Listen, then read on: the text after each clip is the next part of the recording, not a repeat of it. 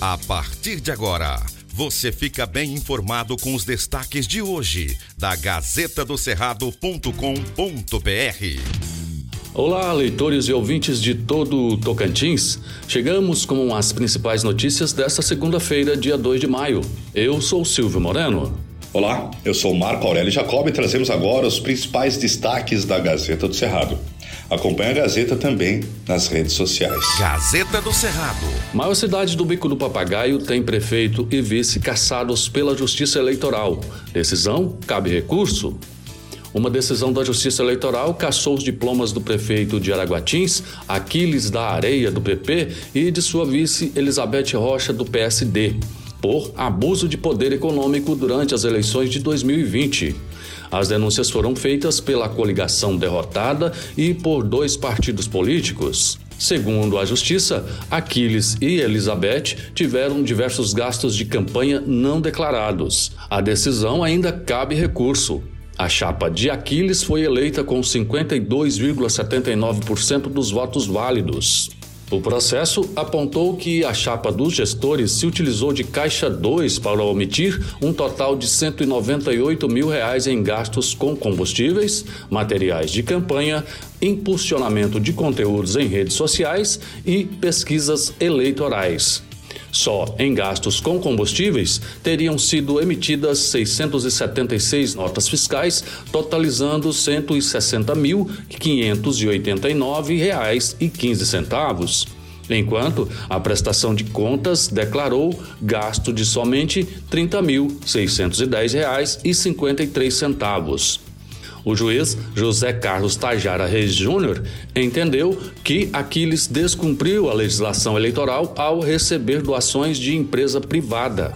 Com a condenação em primeira instância, o prefeito e a vice podem continuar no cargo enquanto aguardarem julgamento do Tribunal Regional Eleitoral. Gazeta do Cerrado.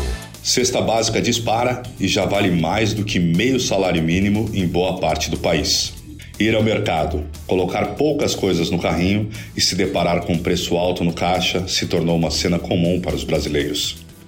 Dos 13 itens que compõem a cesta básica nacional, 12 ficaram mais caros no acumulado dos últimos 12 meses e levaram a cesta a custar mais de meio salário mínimo em boa parte do país. Um dos itens dessa cesta, o tomate, é vendido hoje por um valor 117% mais alto que em abril do ano passado. Segundo os dados do Índice Nacional de Preços ao Consumidor, Amplo 15 e IPCA 15, o que é uma prévia da inflação oficial do país. O dado também apontou que a inflação de abril foi 1,73% maior para o mês desde 1995 e a maior variação mensal do indicador desde fevereiro de 2003, quando alcançou 2,19%. O grupo de alimentos e bebidas foi o que mais teve alta nos preços nos 12 meses até abril. Dos 50 maiores aumentos, cinco são itens considerados básicos para a sobrevivência do brasileiro. Veja mais detalhes na Gazeta. Gazeta do Cerrado. Palmas é a cidade com maior taxa de empregos formais dentre as capitais brasileiras. Nesse dia do trabalho, comemorado no domingo, dia 1, Palmas registra a maior taxa de crescimento de empregos formais entre as capitais, 9,8%. O comparativo considera o número de pessoas com carteira assinada em março do ano passado, 74.682, com o mesmo mês deste ano, 82.001 um aumento de 7.319 postos de trabalho ocupados. Em Palmas, o setor de serviços emprega mais de 60% das pessoas com carteira assinada, 52.231 empregos formais. O comércio é o segundo maior empregador, são 18.906 trabalhadores formais seguido pela construção, total de 5.730 pessoas empregadas. A indústria emprega 4.680 pessoas e a agropecuária 454 pessoas. Gazeta do Cerrado. Fiscalização encontra até larvas em alimentos e apreende quase duas toneladas de produtos impróprios. Olha que absurdo. Uma operação do Ministério Público intitulada Pró Consumidor, realizada em Porto Nacional na última semana, culminou em apreensão e inutilização de quase duas toneladas de carnes e mais de 3 mil itens vencidos. foram fiscalizados diversos supermercados, açougues, espetinhos, churrascarias em Porto Nacional e Luzimangues. A ação foi para prevenir agravos à saúde humana e eliminar riscos à população.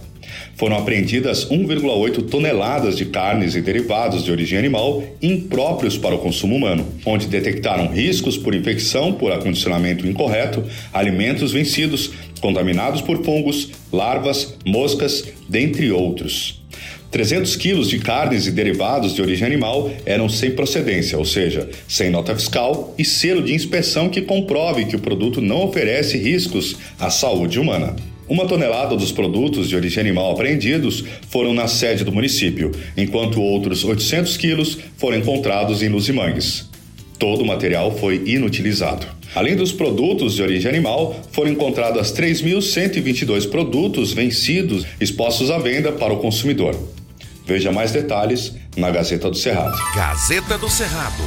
Fique bem informado acessando gazetadocerrado.com.br. Antes de ser notícia, tem que ser verdade. Aqui não tem fake news e você acompanha todas as informações apuradas e corretas para ficar bem informado todos os dias. Acompanhe a Gazeta nas redes Facebook, Instagram, Twitter e YouTube, Gazeta do Cerrado tracinho TVG. Obrigado por sua audiência e até amanhã. Estas e outras notícias você encontra na gazetadocerrado.com.br e nas redes sociais da Gazeta. Porque antes de ser notícia, tem que ser verdade.